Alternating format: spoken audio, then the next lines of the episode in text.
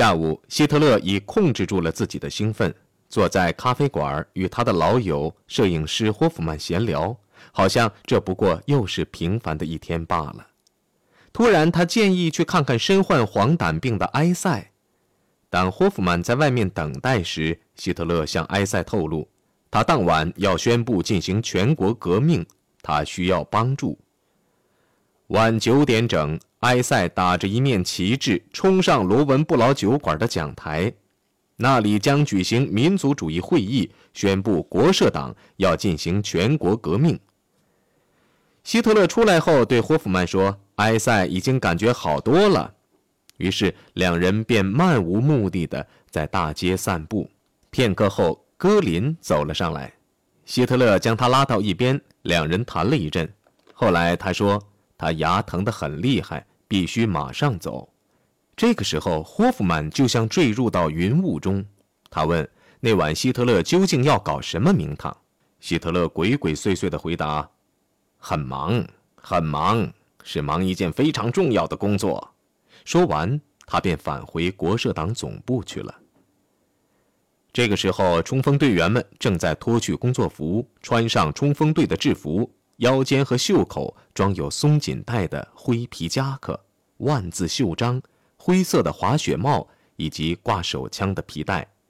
他们即将奔赴集合地点。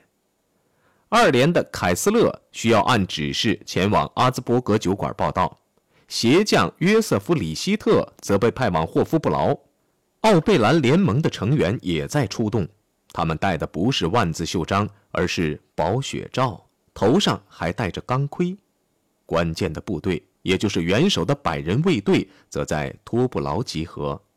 他们的领队，一个好抽烟叶的头头，正在大声训话：“谁不是全心全意的，现在就走。”他说。不管当晚在贝格伯劳酒店发生什么情况，他们的任务是首当其冲。我们要将政府赶下台。天黑后，一辆小汽车在里希特的门前停了下来。从车内出来的是鲁登道夫，他与里希特交谈了几分钟便走了。片刻后，希特勒与他的仆人也飞车而去。里希特说：“汉 Sir。”今天进展如果不顺利，明天我们全会进监狱。他们在党的总部见到了希特勒和党的其他领导人。经过一阵磋商，一群人便坐上两辆小车前往贝格伯劳酒店。那个时候是晚八点左右。那间啤酒馆坐落在伊萨河彼岸，离慕尼黑市中心大约半英里。这是个凌乱不堪的大楼，左右两边各有一座花园。里边有众多的餐厅和酒吧间，主厅里放置着许多结实的木圆台，可容三千人就坐。官员们知道可能会有麻烦，早就从室内调来一百二十五名警察以控制人群。此外，在听众中还安插了一队骑兵和不少军官。一旦发生紧急情况，四分之一英里外的兵营里还有一连身穿绿色制服的州警在那里待命。等希特勒的车队过到伊萨河来，大厅的大门已经关闭，除要员外，谁也不准进去，因为全部座位被占。汉弗施坦格尔竟无法将一小批外国记者带进场去。八点零几分，希特勒的红色轿车麦塞蒂斯以及跟在后面的里希特的车驶抵了啤酒馆，人群在团团打转，这使希特勒颇为担心：他的卡车队能从这个人群中通过吗？两辆小车缓缓驶进前门，这个门由一群警察把守。为使马上就到的部队通过，希特勒忙劝说警察离去。之后，他便率众人走进了啤酒馆的大门。赫斯在把门。由于发生了争端，希特勒一进门便被关闭，把领着一名美国女记者的汉弗施坦格尔关在门外。他警告警察说：“如果把外国记者关在门外，那就会出乱子。”但实际上，给开道的是叼着美国香烟的美国记者。在客厅旁，希特勒站在一根大柱附近，注视着讲台附近的密集人群。台上，卡尔正在讲话，声音单调。他谴责马克思主义，号召为德国的复兴而奋斗。他的神态像个老学究，似乎不是在演讲，而是在讲课。听众客气地听着，不时以啤酒解乏。汉弗施坦格尔暗想，希特勒也得喝啤酒才更能与环境吻合，于是他便花了三十亿马克在服务台买了三瓶啤酒。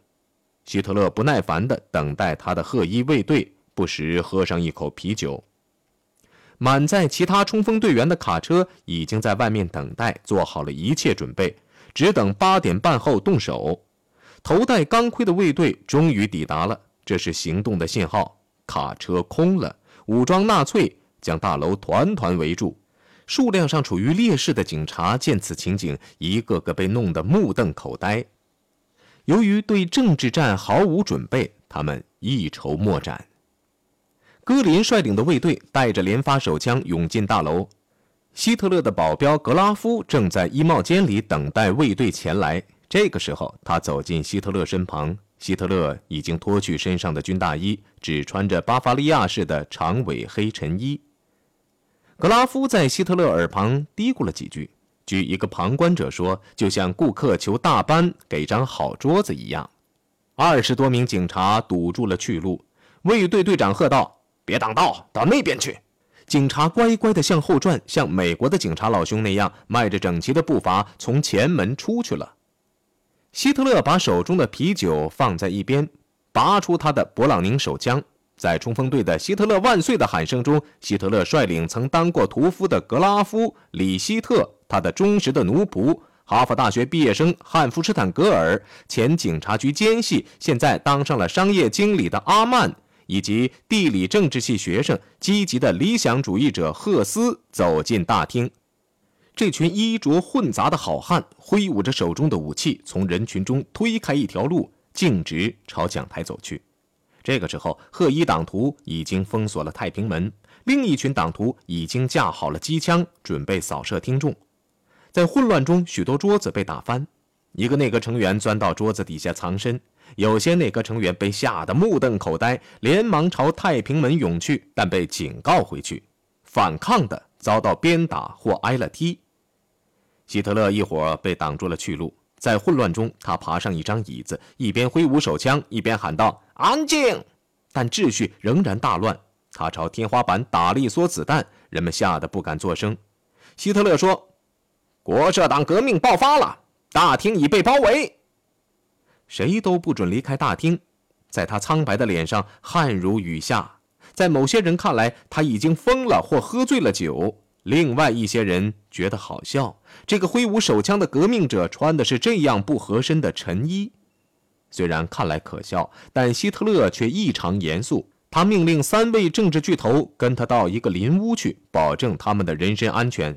三人却一动不动。当希特勒越过一张桌子朝讲台前去时，卡尔倒退了一步。塞塞尔的副官一位少校走上前来，他一手插进口袋，似乎要掏手枪。希特勒将手枪对准他的脑门，说：“把手拿出来。”希特勒向三位政治巨头和听众保证，所有事情均可在十分钟内解决。这时，三位政治巨头外加两名副官跟着希特勒进屋，装装样子。洛索夫小声对同僚说：“一到室内，希特勒更加激动了，请原谅我们这种做法，但本人没有别的法子。”塞塞尔指责他食言，因为他曾保证不搞起义。希特勒向他表示歉意，说：“这是为了德国的利益。”希特勒告诉他们，前警察局长波纳将出任巴伐利亚总理。以右派激进组织战斗同盟为基础的新国民军将由鲁登道夫指挥，而鲁登道夫将率军向柏林挺进。希特勒保证，在起义军取得政权后，三位政治巨头将会行使更大的权力。卡尔将为巴伐利亚摄政，洛索夫为帝国陆军部长，塞塞尔为帝国警察部长。三个人不答应，希特勒便拔出手枪。里面有五梭子弹，他粗声粗气地说：“四梭给卖国贼吃，一梭供我自己吃。假如我失败的话。”他把手枪递给格拉夫。格拉夫现在已经有一支机关手枪。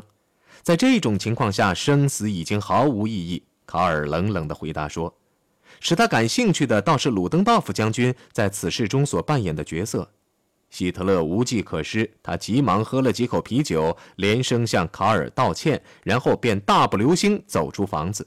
外面听众已经秩序大乱，眼看无法控制。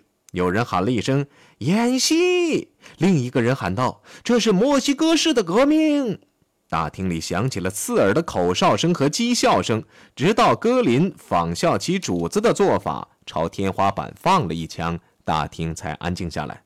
他呼喊道：“他们的这次行动的矛头并不是对准卡尔帝国国防军或警方。”辩解失败后，他搬出了幽默：“你们不是有啤酒吗？”他喊道：“还愁什么？”大厅里的混乱并没有使希特勒泄气，尽管人们在高声怪叫和怒骂。希特勒推开人群，朝讲台走去。厅内仍嘈杂不堪，他怒气冲冲地喊道：“如果再不静下来，我就命令阁楼上的机枪开火！”突然间，他已不再是被人们取笑的对象。紧接着，保守的历史学家冯·米勒教授回忆说：“希特勒发表了一篇杰出的演讲，这篇演讲令任何一位演员嫉妒。”他平静地开讲，没有一点怨天尤人。他的讲演似乎胜利在即似的。他向听众保证，他充分信任卡尔，将让他出任巴伐利亚的摄政王。他也保证，军队将交由鲁登道夫指挥，洛索夫出任陆军部长，塞塞尔出任警察局长。德国临时国民政府的任务是要领导向罪恶的柏林进军，拯救德国人民。汉弗施坦格尔回忆说：“从讲第一句话开始，这个穿着可笑的小人物，这个活像陈列在巴伐利亚乡间照相馆满是灰尘橱窗里的省城新郎的希特勒，变成了一个超人。这活像是斯特拉迪瓦利小提琴放在河中，它不过是几块木板、几根长线。如果让名师演奏，它便产生美妙的乐声。”在冯·米勒教授整整一生中，再也回想不起来，在几分钟甚至是几秒钟内，群众态度的转变有如此神速的情形了。肯定地说，许多人还没有完全转变过来，但大多数人的感觉却全盘改观。希特勒只用几句话便把他们完全翻转过来，就像人们将手套翻转过来一样，几乎有点像念咒，又像变魔术。接着便是满堂喝彩，反对之声再也听不见了。希特勒真诚地说：“卡尔、洛索夫和塞塞尔在外面，他们正在努力做出抉择。我能不能对他们说，你们支持他们？可以，可以！”群众吼叫着。希特勒满腔热情地说：“在一个自由的德国里。”是容得下自制的巴伐利亚的，我可以这样对你们说：不是今晚开始德国革命，就是明天拂晓时，我们全部死亡。由于赢得了群众，希特勒便返身回房，叫起了三位政治巨头。能将问题解决的人，坐着希特勒的麦塞迪斯，正朝贝格伯劳酒店奔来。这个人便是鲁登道夫将军，他与他的继子还有里希特正坐在后座上。虽然大雾弥漫，他的车子仍以惊人的速度从内城开出，驶过了大桥。鲁登道夫将军在啤酒馆门口一出现，人们便高喊万岁。鲁登道夫发现事情竟做得如此过火，惊愕得目瞪口呆，极不高兴。希特勒连忙从客厅出来与他握手，他们简短地交谈了几句话之后，鲁登道夫皱着眉头答应去说服三位政治巨头。他们消失在侧屋里。希特勒的单方面行动虽然令他愤怒，鲁登道夫还是在他的两个同僚身上使用了他的地位和人格的力量。好了，先生们，与我们一起干吧，把手伸出来。首先响应的是将军洛索夫，伸出手来说：“好。”接着上校也把手伸给了鲁登道夫。文官卡尔是最后一个屈服的，但一等大家回到讲台上时，第一个讲话的就是他。他笔直地站着，脸部毫无表情。他宣布，他将以摄政王的身份为巴伐利亚王朝效劳。据一位在场的警察说，打断这一清醒讲话的掌声是狂热的。希特勒见听众如此狂热，心中大喜。他充满感情地说：“五年前，我是陆军医院的一名失明病人。我曾向自己发誓，十一月罪人不推翻，不在今天支离破碎的德国的废墟上重建一个强大的、既自由又富丽堂皇的德国，我就绝不罢休。看来我正在实现这个誓言。接着，脸色苍白而阴沉的鲁登道夫认真地发表了简短的讲话。米勒教授所得的印象是，鲁登道夫明白这是个有关生死，或许是死多于生的问题的人。完全控制了局势后，希特勒便在一阵阵欢呼声中与众人一一握手告别。由于激动，加上啤酒在作怪，听众禁不住高兴起来。早些时候的讥笑甚至愤怒已被忘得一干二净。听众全场起立，高唱“德意志高于一切”，许多人泪流满面，有些人甚至感情大动，无法唱歌。但是站在一名州警察旁边的人转过身去说：“唯一缺少的是一名神经病医生。”在伊萨河彼岸的罗文不劳酒馆也出现了高昂的情绪。主厅里除两支乐队的演奏声在回响外，还挤满了两千名战斗同盟的成员和冲锋队员。听众里只有小部分才是脸上带着伤疤的罗姆上尉的狂热的追随者，但罗姆却是吸引人们的主要人物。他号召人们复仇，并对卖国者和掠夺我们的人民的蠢贼进行报复。接着，从病榻上拖着身子起来的埃塞走上讲台。由于计划有所改变，他并没有打着旗子冲过通道，也并没有立即宣布革命。他正等待着希特勒政变成功的消息。晚八点四十分，即在他的讲话中间，贝格布劳酒馆打来一个简短的电话：“已经安全执行。”罗姆有意识地走上讲台，打断了埃塞的讲话。他喊道：“卡尔政权已经被废除，阿道夫·希特勒已宣布了全国革命。”国防军士兵撕下了共和国的帽徽，跳上桌椅，大声疾呼。冲锋队员们互相拥抱，乐队高奏国歌。等喧嚣声沉寂后，罗姆大声叫众人朝贝格布劳酒馆进发。人们争先恐后的列队走出罗文布劳酒馆，好像他已经着火了似的。士兵们呼喊着、欢呼着走上街道，朝伊萨河走去。迎面来了一辆摩托车，将队伍拦住。原来他带来了希特勒的命令。罗姆带队前往慕尼黑大学，占领洛索夫将军的司令部；冲锋队则前往安娜广场，取出藏在寺院地下室里的三千支步枪，并在吉辛部设阵地。只有奥贝兰联盟的成员前往贝格伯劳酒馆。正当罗姆的队伍在其中一个乐队的陪同下走下布里恩纳大街时，人们聚集起来，朝他们欢呼。靠近队伍的前列有个炽热的青年民族主义者，骄傲地打着一面帝国的国旗。他之所以到那里，是因为他忠于罗姆和斯特拉塞，而不是效忠希特勒。这个人的名字叫希姆莱。兴高采烈的观众们的热情令他心醉。士兵们像征服者那样继续沿宽阔的路德维希大街前进，来到军区大楼的大门前。罗姆让部队停止前进，自己大步走进大门。他在里面工作了多年，哨兵们以开枪来威胁，但罗姆盛气凌人，置他们于不顾，径自入内，走到二楼值班军官室内。值班军官声称，他只向暴力屈服，并下令开门放暴乱者进来。罗姆布好了岗哨，在各窗户前架好了机枪，还在大楼周围安上了铁丝网。一切已经差不多就绪，只差占领电话总机。令人不能置信的是，他竟将电话总机交给值班军官看管，而此人又没有革命意识。在啤酒馆内，赫斯把人民的敌人扣押起来充当人质。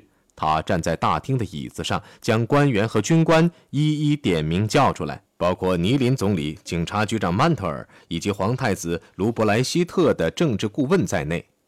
被点名的人乖乖地站了出来，就像不守规矩的小学生似的。法官根特纳除外，他慌忙出逃，却被抓了回来。起初，赫斯将他们关进楼上的一间小屋，后来上边决定要赫斯将人质转移到慕尼黑南面的特根西湖附近的一所房子里去严加看管。希特勒的内层人物各有各的任务。阿曼，也就是那个身材矮小但极可怕的街头打手，领着一班人马夺取了一家银行作为新政府的中央办公楼。里希特、埃塞和汉弗施坦格尔则带领各自的人马在街头巡逻，检查革命的进展情形。他们发现室内已混乱不堪，许多人高兴，许多人迷惑不解，有些人怒火满腔。很少有人知道发生了什么事，包括与行动的有关的人在内，因为贝格伯劳酒馆不断发出自相矛盾的命令。